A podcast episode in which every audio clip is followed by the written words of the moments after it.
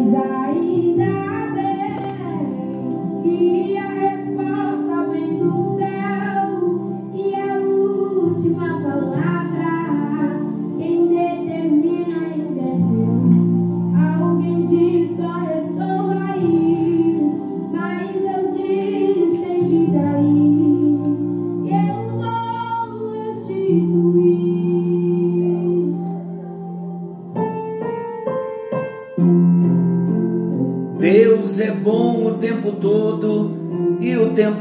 todo Deus é bom.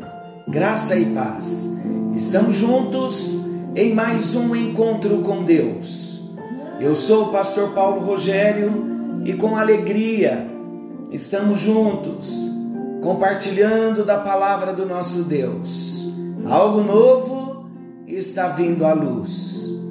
Estamos na expectativa desse trabalhar glorioso do nosso Deus, trazendo à luz aquilo que temos colocado na Sua presença através da vida de oração. Você está aguardando promessas se cumprirem, vitórias da parte de Deus?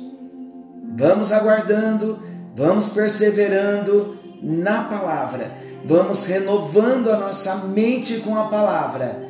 E quando nos dermos conta, a bênção estará chegando. Primeiramente na nossa vida pessoal, espiritual e depois vem as coisas materiais. Queridos, estamos falando de personalidades restauradas, estamos falando agora nesse tempo sobre a conquista da vontade já falamos da conquista da mente e agora estamos falando da conquista da vontade. Vamos entrar no nosso assunto? Eu quero começar dizendo que Satanás não terá condições de destruir o servo de Deus, que aprende a lançar mão da sua vontade para seguir o caminho proposto por Deus. Lembre-se, de que você pode recusar a se dobrar diante do inimigo. E Deus estará do seu lado, do meu lado, assistindo-nos com todos os recursos da sua graça. As forças invisíveis das trevas farão pressão para levar-nos à derrota. Contudo, contudo, se eu e você se nós estivermos determinados a não ceder, as forças invisíveis das trevas terão que recuar, terão que desistir.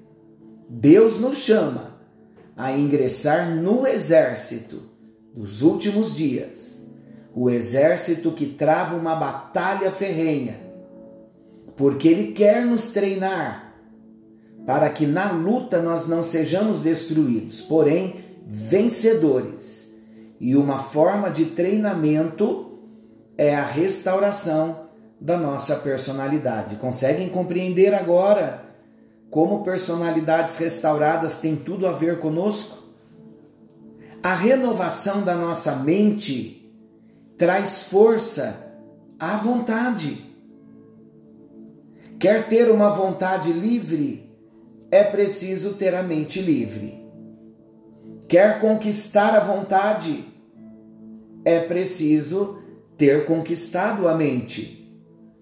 A renovação da mente traz força à vontade e liberta do jugo. Quando nós falamos sobre a conquista da mente, nós abordamos a questão da renovação da mente, que ela traz força à vontade e liberta do jugo. Agora, vamos salientar aqui que uma vontade verdadeiramente livre, ela está intrinsecamente ligada a uma mente renovada com a palavra de Deus. Quer ter uma vontade livre, a mente tem que estar renovada na palavra de Deus. Se temos separado aqui nos nossos estudos as faculdades da alma, é só por questões de estudo porque as faculdades da alma formam um todo inseparável. E a liberdade de uma depende da liberdade da outra. A liberdade da vontade depende da liberdade da mente. É assim que se torna impossível uma vontade restaurada, sem o saudável hábito da renovação da mente. Se não renovarmos a mente, não teremos uma vontade renovada, uma vontade livre. E quando nós não temos o saudável hábito da renovação da nossa mente, nós não nos conformaremos com os princípios expressos na palavra de Deus, mas todas as vezes que a nossa mente estiver sendo renovada, teremos uma vontade livre e estaremos nos conformando com os princípios da palavra do nosso Deus. É através da renovação da mente com a palavra de Deus que nos conscientizamos do que somos e temos em Cristo bem como também das estratégias inimigas e o modo como vencê-las. Quando nós renovamos a nossa mente com a palavra, tendo uma vontade livre, a tentação vai perder a sua força. Porque muitas vezes caímos em pecado? Porque quando a tentação vem, nós já baixamos guarda uma mente, quando não está renovada na palavra de Deus, ela já começa sendo derrotada na sua vontade na hora da tentação. Então a tentação só vai perder a força quando estivermos renovando a nossa mente com a palavra, porque a nossa vontade para dizer não àquela tentação, ela estará forte, porque a vontade está ligada com a mente restaurada com a mente renovada pela palavra. Jesus disse assim, em João 14:30: Vem aí o príncipe deste mundo, e ele nada tem em mim. Jesus estava querendo dizer que Satanás não conseguia levá-lo a agir de acordo com as suas insinuações e as suas influências. Nada nas palavras, nada nos pensamentos, nada nas atitudes de Jesus manifestou qualquer resquício de tal influência. O inimigo não tinha por onde entrar. Jesus estava casado com os desígnios do seu Pai, com a vontade de Deus. Nós também poderemos falar com o nosso Senhor Jesus quando a nossa vontade estiver inteiramente em harmonia com a do nosso Pai Celestial seremos fortalecidos, venceremos as guerras, venceremos as batalhas, venceremos as tentações, não cairemos em pecado. Uma mente renovada tem uma vontade livre. Todas as vezes que a nossa vontade ceder ao pecado, é porque a mente não está sendo renovada com a palavra de Deus. E o perigo é que a vontade venha se tornar aprisionada. Vamos falar da prisão da vontade? A vontade, ela tem toda a possibilidade de se tornar prisioneira, como acontece com a mente ou qualquer outra área da nossa vida. O homem que não conhece a Deus, vamos começar com um homem que não conhece a Deus. O homem que não conhece a Deus, ele já vive sob o domínio do pecado e ele já vive no reino das trevas. Ainda que não esteja consciente desse fato. Agora, estamos falando do cristão, daquele que já teve uma experiência com Jesus. Apesar disso, Satanás tentará estabelecer o maior número de bases que ele puder em áreas da alma e do corpo Vamos analisar como a vontade pode ser aprisionada? Vamos lá. A prisão pelo engano. A mentira, falamos da prisão da mente usando também o engano. Agora, na vontade. Uma prisão da vontade pelo engano. A mentira ou engano é a estratégia mais comum usada pelo inimigo para tornar o filho de Deus prisioneiro em alguma área da sua vida. Como esse engano é lançado? Esse engano, ele é instilado dentro dos seus próprios conceitos da palavra de Deus. Se o conceito que nós temos na palavra de Deus sobre a palavra, ele está pautado num engano, um, um conceito distorcido, não tenha dúvida que ali vai haver uma prisão pelo engano, porque o objetivo final é impedir a ação, o uso da vontade e uma tomada de posição. Assim como Satanás estabelece uma estratégia para a passividade da mente, ele vai estabelecer uma estratégia também em relação à vontade e toda a personalidade do homem para tornar mais fácil o seu controle. E o cristão não escapa às suas investidas. Há que se estar alerta, pois os golpes do maligno serão sutis e ele se intrometerá exatamente na compreensão da própria Bíblia, introduzindo o engano. Vamos analisar alguns exemplos de como uma verdade bíblica pode ser torcida e provocar a prisão da própria vontade? Gálatas 2:20 Cristo vive em mim. Qual é o conceito errado? Eu não vivo de modo algum. Se eu não vivo, eu não tenho que fazer uso da minha vontade. É um conceito errado. Qual é o conceito certo? Cristo vive em mim é um texto, Gálatas 2:20. Vou repetir. O conceito errado de Gálatas 2:20, uma parte do texto que diz Cristo vive em mim. O conceito errado. Eu não vivo de modo algum. Se eu não vivo, eu não tenho que fazer uso da minha vontade. É um conceito errado. Nós temos o livre-arbítrio, temos que usar a nossa vontade, mas uma vontade pautada na mente renovada com a palavra de Deus. Qual é o conceito correto, o conceito certo de Cristo vive em mim, de Gálatas 2:20? O conceito correto, eu vivo pela fé no Filho de Deus, não deixo de viver. O modo de viver é que é diferente. Eu não vivo mais de acordo com um eu insubmisso, mas eu vivo em união com Cristo como meu Senhor. E a esse Senhor que eu vivo de acordo na submissão, racionalmente, conscientemente e livremente eu me entrego. O princípio: Deus não requer a autoaniquilação para que a sua vida se manifeste. Para que a vida de Deus se manifeste em nós, não precisamos, Deus não quer a autoaniquilação.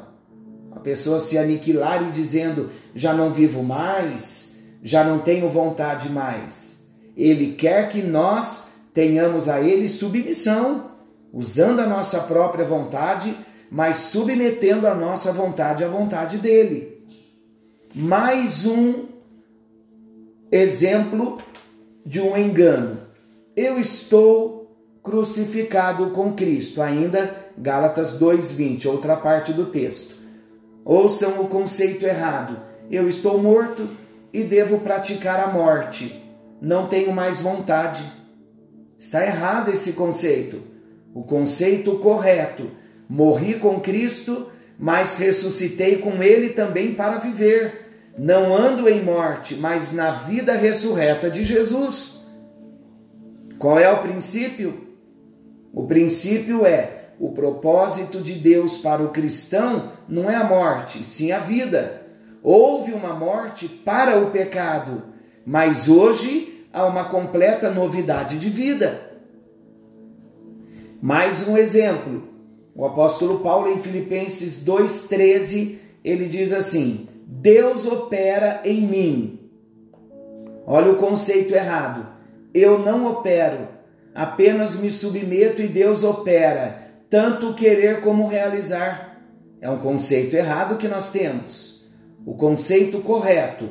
Uma vez que eu tenho o poder de Deus na minha vida, eu posso fazer todas as coisas através de Cristo. Eu opero não na minha suficiência, mas na suficiência de Deus. Eu decido agir de acordo com a direção de Deus e a sua suficiência vai me assistir na execução da obra. Qual é o princípio? Deus nunca deixa de lado a vontade do homem. Ele nunca lhe requer que cesse o uso de suas faculdades para experimentar a sua operação. Você pode dizer amém comigo? Olha que Deus maravilhoso é esse nosso Deus. Mais um exemplo.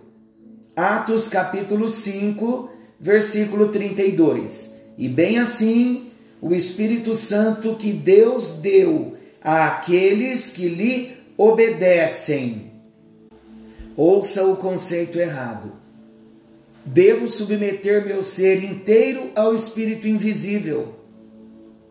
Olha o conceito correto. Obedecerei a Deus através do Espírito Santo. Não é espírito invisível, não é uma força maior, ele é uma pessoa. Qual é o princípio?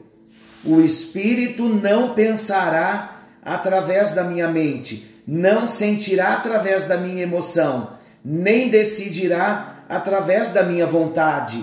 O Espírito Santo guia através de impressões divinas no espírito do homem. Já falamos sobre isso. E o homem responde à impressão de Deus no pleno uso das suas faculdades. Vamos para mais um exemplo. Segundo aos Coríntios, capítulo 12, versículo 10, parte do texto. Quando estou fraco, então é que sou forte. O conceito errado. Desejo ser fraco para que possa ser forte. Está errado esse conceito. Qual é o conceito correto? O cristão não, não escolhe a fraqueza. O cristão fraco será fortalecido por Deus. No meio das lutas, ele encontra em Deus a sua força. Qual é o princípio? Deus é suficiente em qualquer estado em que possamos nos encontrar. Glória a Deus. E o último exemplo, Mateus capítulo 6, versículo 10 seja feita a tua vontade. O conceito errado. Deus escolhe por mim, eu não tenho que escolher. O conceito correto. Eu tenho vontade, mas confronto a minha vontade com a vontade de Deus e eu decido escolher fazer a vontade de Deus. Em outras palavras, faço a vontade de Deus no exercício da minha própria vontade. Qual é o princípio? Deus nunca substitui a sua vontade pela vontade do homem. Ele apela à decisão do homem.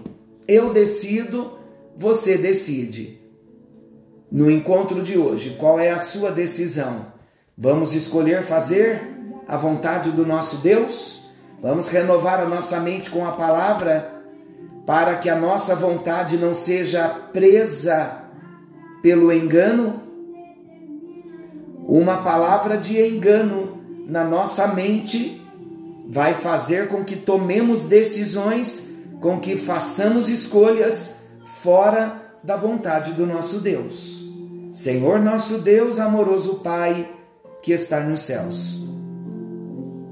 Invocamos o teu nome e a tua presença, sabendo que tu és Deus que nos ouve, que nos atende, que nos abençoa. Por isso, querido Deus, nesta hora nós pedimos que o teu doce Espírito venha agir de um modo glorioso no nosso interior, para que tenhamos a nossa vontade inclinada a fazer a vontade do Senhor, que a nossa mente seja renovada na palavra do Senhor. Que tenhamos contato com a palavra todos os dias, que tenhamos um tempo de leitura, de estudo da tua palavra, para que não sejamos levados pelo engano e venhamos fazer as escolhas no uso da nossa vontade, uma escolha fora do princípio da tua palavra. Senhor, mais uma vez nós oramos pela salvação da nossa vontade e repreendemos toda a prisão da nossa vontade pelo engano de Satanás. Estamos livres e abençoados em Cristo Jesus, o nosso Senhor. Em nome de Jesus, amém, amém e graças a Deus. Deus abençoe a sua vida. Fique firme no propósito de renovar a sua mente todos os dias com a palavra do Senhor. E querendo o bondoso Deus, amanhã estaremos de volta nesse mesmo horário. E amanhã será o dia do nosso culto doméstico. Deus te abençoe. Forte abraço. Fiquem todos com Deus. E não se esqueçam, Jesus está voltando. Maranata, ora vem, Senhor Jesus.